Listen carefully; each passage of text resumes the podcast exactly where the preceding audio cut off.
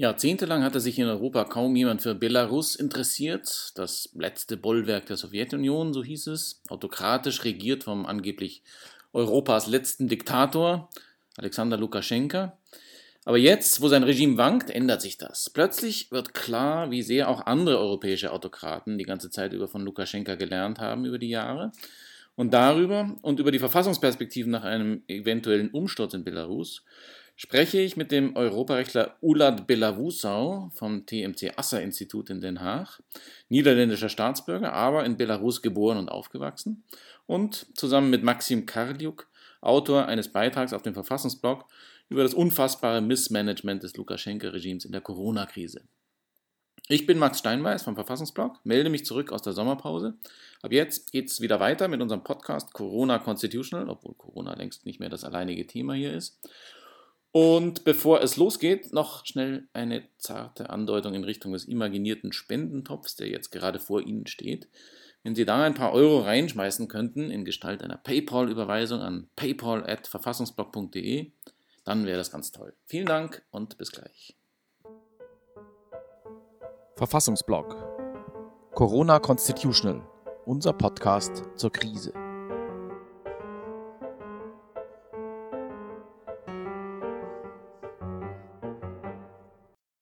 Hi, Ulat. Great to have you with us today. How are you? Good afternoon, Max. I'm fine. Thanks. How are you doing? I'm I am very well too. Let's talk about your country of birth, Belarus, um, which has been until recently in most parts of Europe been kind of regarded by many as a sort of an oddity, a remote and understudied place wedged in between the EU and Russia, and a remarkably sta- stable holdout of old school 20th century Cold War authoritarianism with what many called Europe's last dictator, Alexander Lukashenko, at the helm. And now, in recent times, things have to seem to have changed from both sides. First, with a view to what happened in Hungary, Poland, Serbia, and other places, Lukashenko is no longer the only, let alone the last dictator in Europe. And second, an overwhelming majority of Belarusians seem to be determined to get rid of him after all even if it's now too early to tell which way this will go in the end. So, why now? What, what has happened in Belarus?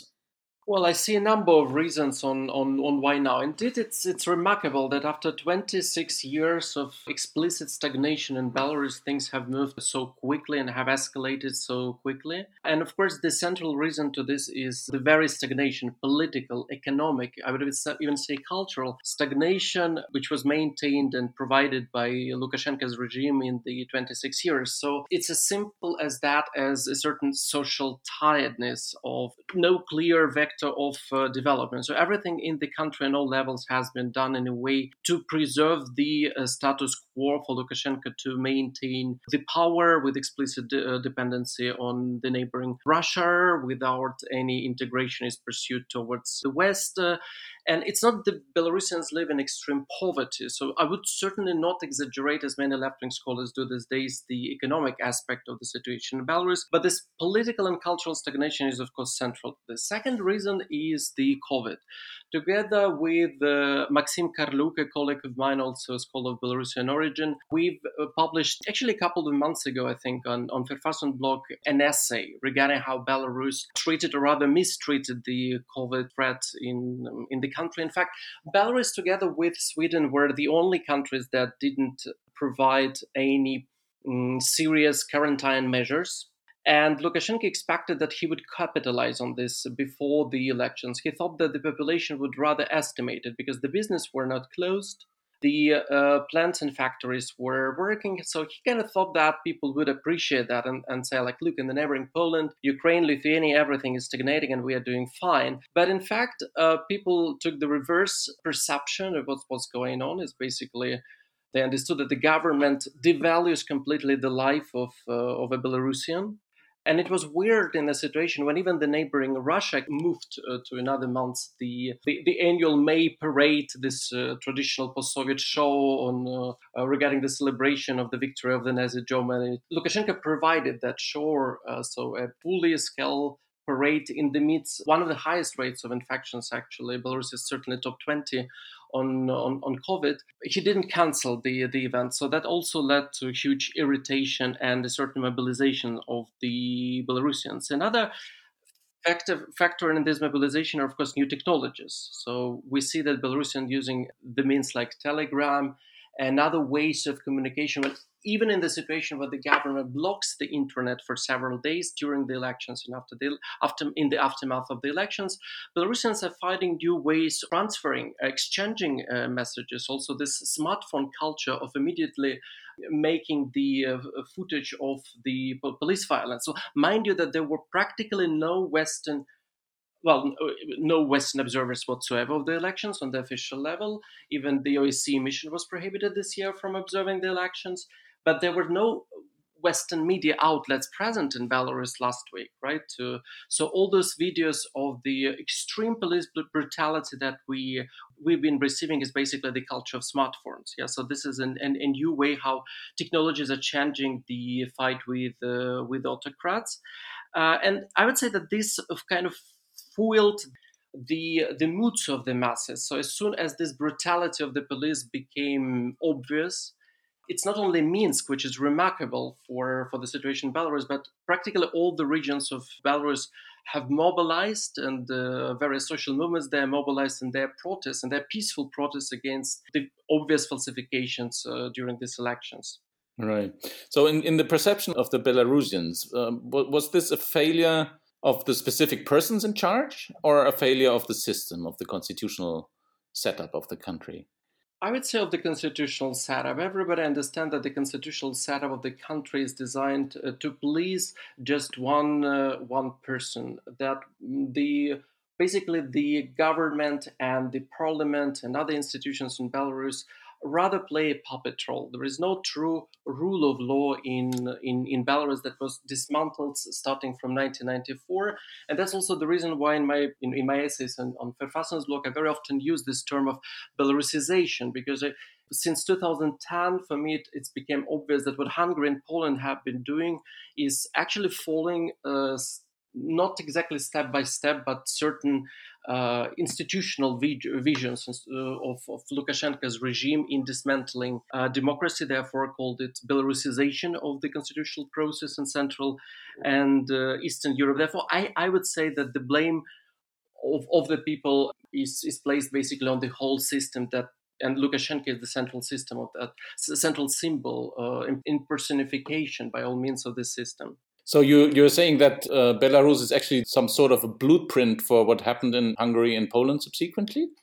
I would say that the way Lukashenko, for example, gradually took control over the media, the way he changed the uh, constitution three times uh, through the referendum, that's very much reminiscent of what uh, Orban did in uh, in Hungary. Also, the symbolic uh, memorial aspect are are all talking to each other. With the only difference is that in Hungary and in Poland, this symbolic and memorial aspect is extremely nationalistic, whereas in uh, Belarus, anything that has to do with national identity is severely suppressed. So Lukashenko has provided uh, the Russification of the country to please the Kremlin as the major force of the support, uh, both economically and political, uh, of the uh, Lukashenko's regime. But in terms of dismantling the role of the Constitutional Court, in terms of degrading the independence of the judiciary, prosecutor's office, using all sorts of age uh, difference requirements like Hungarians and Poles try to do, uh, in in providing the reform of the judicial system, Lukashenko was definitely a pioneer, I would say, in Central Eastern Europe. Even Russians, I would say, and even Putin has copy pasted lots of Lukashenko's modes, so to say, of, of governance, including this constitutional referendum uh, that we've observed recently in Russia. It's very ironic, actually, because particularly Orban, but also Kaczynski, never tired to refer to 1989 as an incomplete revolution, which needs to be finished, unfinished business, keeping the old elites in place. So, and, and actually, the model they're following is the one country that never really had a transition in the first place. For sure, but there is a huge symbolic difference for them. Both uh, Kaczynski's regime and Orban's, uh, yeah, Orban, Orban's guys, so to say, in, in Hungary, they're right wing nationalists. Let's not forget this. They're often religious or non religious, that, that does, doesn't matter. But um, of course, they view the collapse of the Soviet system or communist system of the Warsaw Pact differently than Lukashenko. And Lukashenko, although not a clearly articulated um, left wing character, I would say, but still it's clear with the inclination to the, towards the Russification, with the propagation of the Soviet past, Soviet monumentalism uh, on on getting resources from Russia. Of course, he, he rather should be considered as this uh, complete country, symbolic country of uh, Orban and uh, and Kaczynski. So when I refer to this Belarusization, I just mean in institutional steps in dismantling democracy that have been provided, not the symbolic or rhetoric similarities between uh, between those regimes. Right.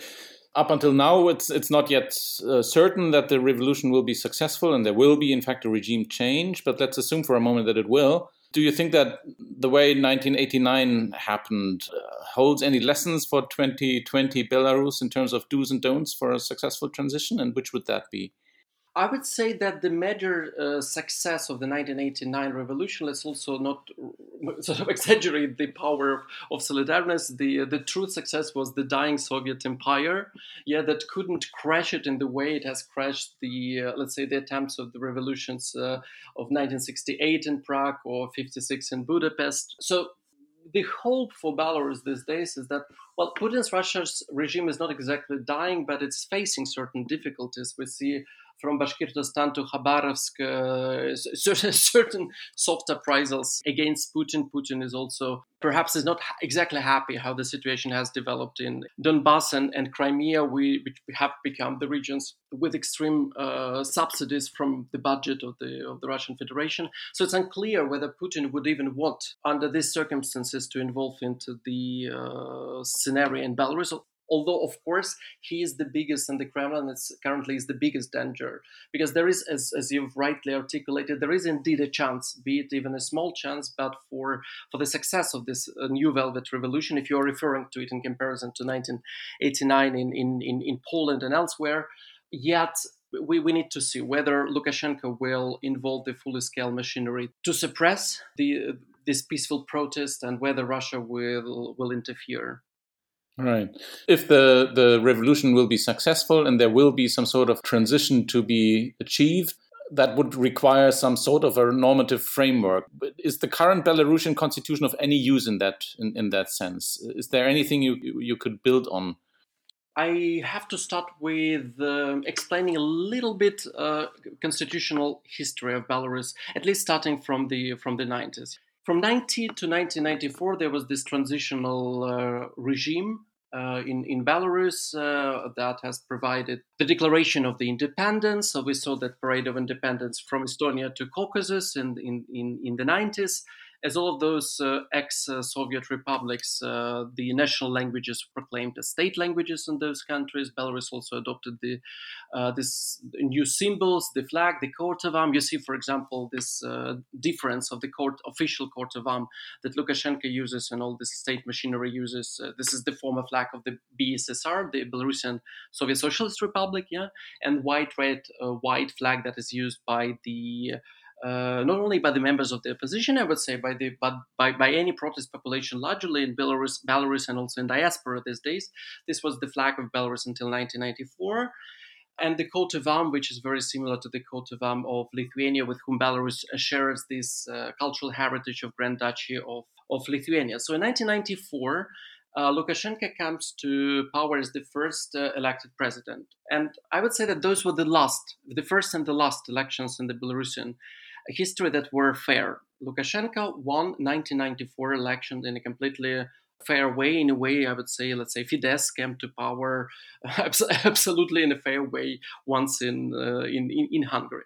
Yet, what happened next were the, uh, in a way, a constitutional coup d'état because Lukashenko has provided in 1995 and 1996 the first referenda, and the way those the referenda were maintained and indicate clear falsifications of both of the votes and, and there were all sorts of conditions under which it's, it's very hard to accept them as uh, fair referenda and in, and in fact the observers mission of the OSCE never accepted neither those referendums of the, res- the results of those referendums nor any results of the presidential elections as fair since then.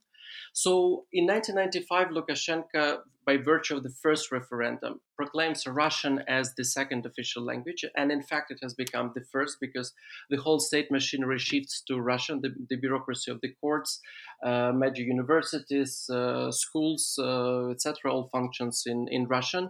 And in this way, Lukashenko capitalizes on the support of back then Yeltsin and then uh, Putin. So this nationalist, uh, or rather anti nationalist card is always um, trade card for Lukashenko with Putin. Uh, Lukashenko also provides via that referendum the change of the coat of arms, of, of the flag. Then in 1996, Lukashenko changes the parliamentary system of uh, Belarus. So from unicameral and rather strong parliament, there is a shift to National Assembly, bicameral National Assembly. And in a way, it has become the absolutely puppet uh, body. So very often I get the question, how about the party system in Belarus and other any opposition members in the parliament? We could hardly talk about any pure opposition in the in the, in, in the democratic sense of this uh, wording of this terminology if we refer to liberal democracies as far as Belarus is concerned. Uh, no, this is a puppet body where I mean Belarusians even make lots of jokes about the re-elections of this uh, parliament because it's clear that members of the opposition never get uh, never get elected because the elections are falsified. So the the only role of this body is yet to approve of any decision of the Lukashenko. In any event, Lukashenko also established by, establishes by virtue of 1996 uh, referenda the so-called super presidential republic, where the powers of the president are much stronger than the parliament. So one telling fact is that the decrees issued by the Lukashenko have the same power and even overrule the laws of the uh, parliament of Belarus. In 2004, Lukashenko provides his third referendum, again with clearly falsified results, where the number of the presidential re elections, which was, um, of course, limited to, to only twice, yeah, has been abolished. So it's something that Putin has done also recently by virtue of this Russian spring referendum. And in this way, we have an, a completely new constitution. So it's kind of the same constitution of 1994, but with those uh, unrecognizable, so to say, provisions to to the text of the constitution. We have the we have essentially a dictatorship uh, with the constitution. So if something happens with the Lukashenko, let's say there is a coup d'état, the, technically the, the, the, power goes to prime minister.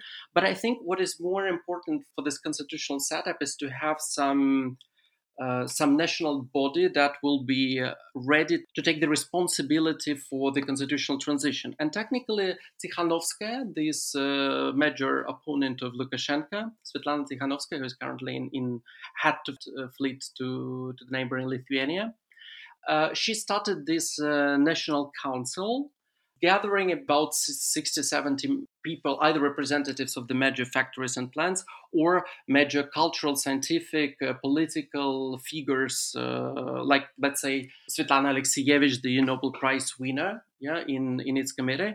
And technically, they should kind of elect this pre government that will safeguard the transition of power should this uh, velvet uh, revolution in Belarus be a success these days.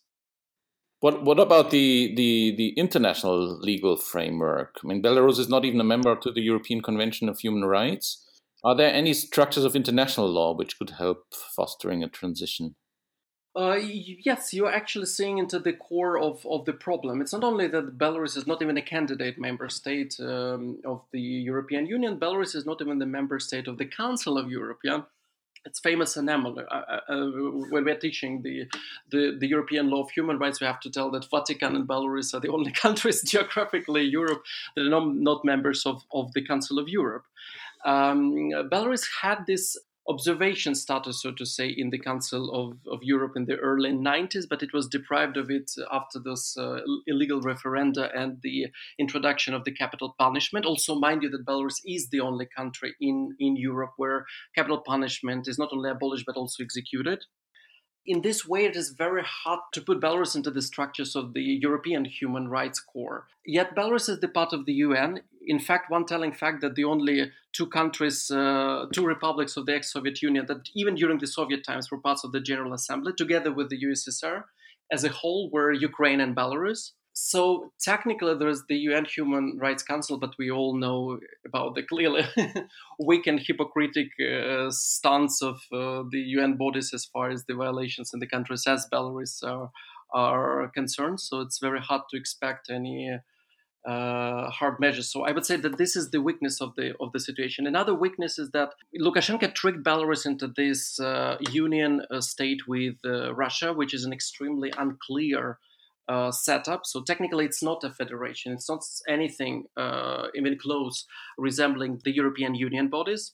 But technically, there is this um, puppet union state of Russia and Belarus, and one of uh, the functions of the state is to provide security in case one of the uh, countries is, let's say, attacked by foreign force. So this is another card in the hands of Putin to manipulate the situation in Belarus and, and possibly even uh, provide the military interference. And this membership in this uh, uh, union with, with Russia would be inherited by the opposition if they took over from from Lukashenko. So so how would they deal with that, or what would be the perspective? This is another interesting question because there is a huge difference between, uh, let's say, Maidan, if we are talking about the Orange Revolution of 2004 or the events in Ukraine 2013 2014. First of all, they, the, this situation is incomparable because the Belarusian protest is 100% peaceful. Uh, it's the uh, it's the protest of the peaceful people who are putting off shoes when they're standing on the benches to shout political slogans, who are avoiding harming even flowers when they're going in big columns, who are uh, gathering garbage after every manifestation, which makes it a striking comparison to movement de Gilets jaunes, for example, or Black Lives Matters in the U.S., or at least some parts of it that were not that attractive as the the, the majority of those movements, right? Uh, so there is nothing like firing car tires uh, um, or getting into the explicit um, violent, uh, so, so, to say, uh, interaction with the police. But another thing that differs the Ukrainian slogans is that yes, the central symbolism uh, is is based on white, red, white uh, flag. But there are no anti-Russian slogans. Uh, there, there are no pro-EU slogans. There are no pro-NATO slogans. There are there is this very clear uh, centrist, uh, pragmatic middle way, so to say, that we just want to be independent, uh, that we just don't want to, to have any interference, and we just we do, do not blame the situation in Belarus on any foreign powers, and it's just about uh, the uh, Mr. Lukashenko whose time is over, right? So in this way, uh, the opposition is depriving Putin of this card of interference into the Belarusian situation.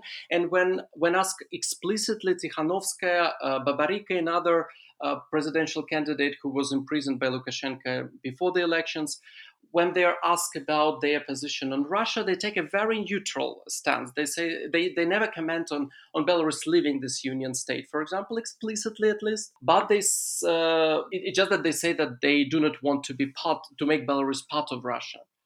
You mentioned before that um, uh, Lukash- the Lukashenko regime was a precursor in some respects of what we've witnessed in Hungary and Poland and other places afterwards. Could you imagine that um, his downfall, if it occurs, could be a harbinger for similar things in these countries as well, in some in some way? I think here I will contradict myself, although, of course, uh, i provide this analogy of Belarusization on the institutional level in terms of the decay of democracies in Hungary and in Poland. Still, Hungary and Poland have to come a long way to reach the, the absurdity and the stagnation of the Lukashenko's regime. Still, both Hungary and Poland have strong civil societies and independent media, and we clearly see that with the last elections in Poland, they, they were definitely not falsified. And in, in fact, the opposition in Poland, democratic opposition in Poland, was very close and even winning those uh, those elections. So it's a completely different situation. So I don't think that we could expect the kind of that kind of violence and escalation uh, of uh, the future events in, in, in Poland and uh, in Hungary. And most importantly, both Poland and Hungary have something that Belarus doesn't have, namely this uh, European aspect, European human rights aspect, rule of law aspect, uh, that both countries are members of the Council of Europe and of the European Union. I would say that even Ukraine, in that respect, was slightly easier. Uh, because it was it always expressed this aspiration for, to be a candidate member state of the European Union. It has been since the 90s the member state of the Council of Europe, so that makes a crucial difference as well. Thank you very much. This was tremendously interesting, um, um, and uh, I do hope this will turn out well for for Belarus and, and and for Europe and for all people involved. And um, thank you again. Thank you very much for taking the time to explain these things to us. Thanks, uh, thanks to you, Max. Also, thanks for your time, and thanks to Verfassungsblog for the interest to the situation in Belarus. So, let me remind you that there are two articles of, of mine and also of, of the most recent one by Maxim Karliuk uh, and another colleague, uh, Yulia Medelska, written on the pre-election situation in Belarus. And uh, for those readers of Verfassungsblog who are interested in, in the constitutional setup and what's going on in Belarus, I highly recommend those pieces. So do I. Highly recommended reading, and uh, hope to talk to you soon. Bye bye.